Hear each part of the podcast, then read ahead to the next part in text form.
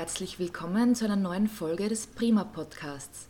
Mein Name ist Eva Maria Kamper und diesmal bin ich bei Profikoch Philipp Semesch zu Gast, der den Familienbetrieb Semesch in Pinkerfeld in vierter Generation führt.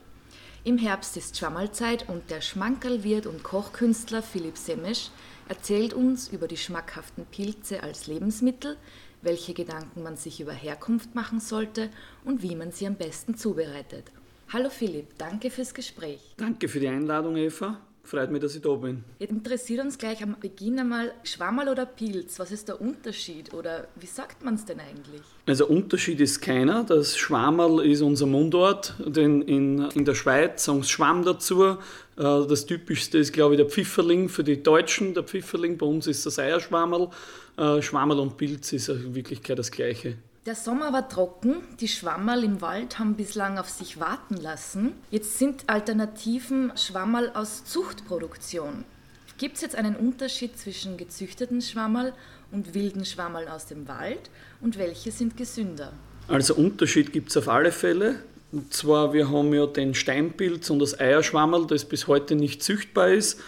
Es gibt aber dafür sehr gute züchtbare Pilze, wie ein Shiitake-Pilz, den habe ich sogar schon selber äh, gezüchtet auf einer Birke.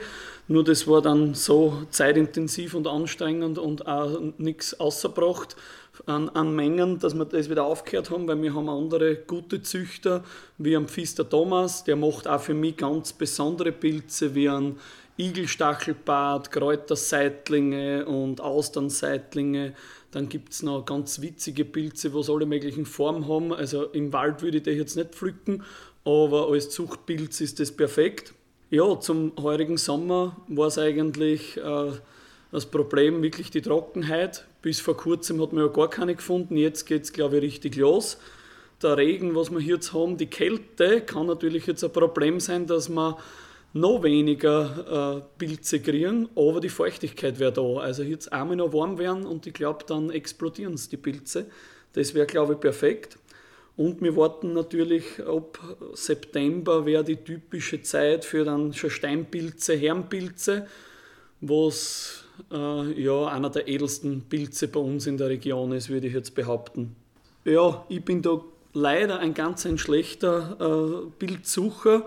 Äh, ich habe das immer in Erinnerung, meine Mutter hat mich immer mitgenommen in den Wald und ich bin als Kind in die Spinnwecken eingelaufen und ich habe das gehasst eigentlich und das ist mir geblieben.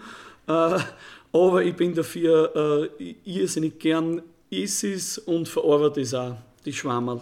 Gibt es jetzt Delikatessen unter den Schwammerl? Welche Schätze findet man bei uns in der Region? Ja, wir haben, wie gesagt, der Steinpilz und äh, der Eierschwamm. Äh, es gibt dann noch Herbsttrompeten. Das ist ein ganz ein dunkler Pilz, ganz ein, äh, ein edler Pilz. Da hat auch meine Mutter ein paar Platzeln, aber die wachsen nicht jedes Jahr. Das ist so mein, mein Lieblingspilz, was man bei uns findet. Dann ist natürlich der Trüffel, der mittlerweile auch gezüchtet werden kann. Wir haben auch im Burgenland schon eine Trüffelzucht. Ja, Trüffel taugt fast jeden. Schwammerltrüffel, es ist, äh, fällt an jeden klein. Morcheln gibt es in der Steiermark. Bei uns wüsste ich das jetzt nicht.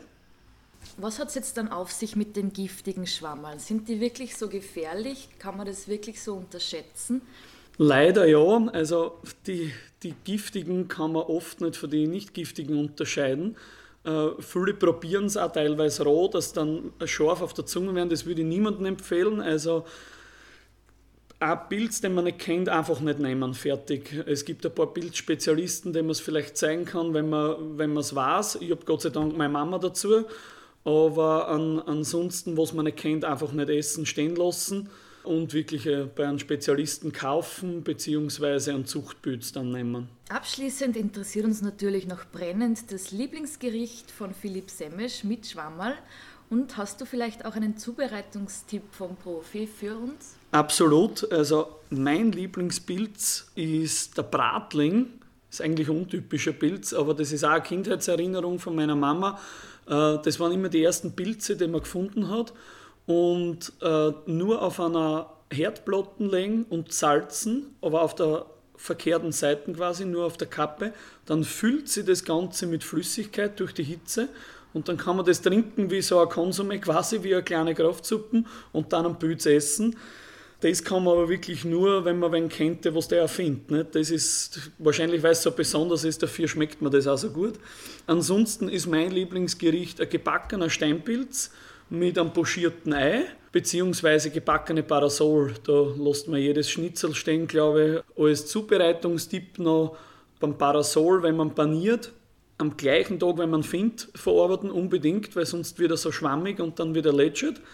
Und äh, ganz wichtig, dass das Fett sehr heiß ist, weil sonst sauft sie die an und dann ist auch wieder schwammig. Also beim gebackenen Parasol kann man viel falsch machen, aber wenn man richtig macht, ist eine super Delikatesse. Dann bedanke ich mich recht herzlich fürs Gespräch, Philipp Semesch. Wir sind jetzt alle hungrig geworden und werden jetzt dann in den Wald gehen, um Schwammerl zu suchen. Super, danke, hat mich gefreut. Gerne wieder. Den Artikel zu diesem Podcast, wo ich mit der Mutter von Philipp Semesch im Wald Schwammerl suchen war, lesen Sie in der aktuellen Prima-Ausgabe September 2021 und auf www.prima-magazin.at.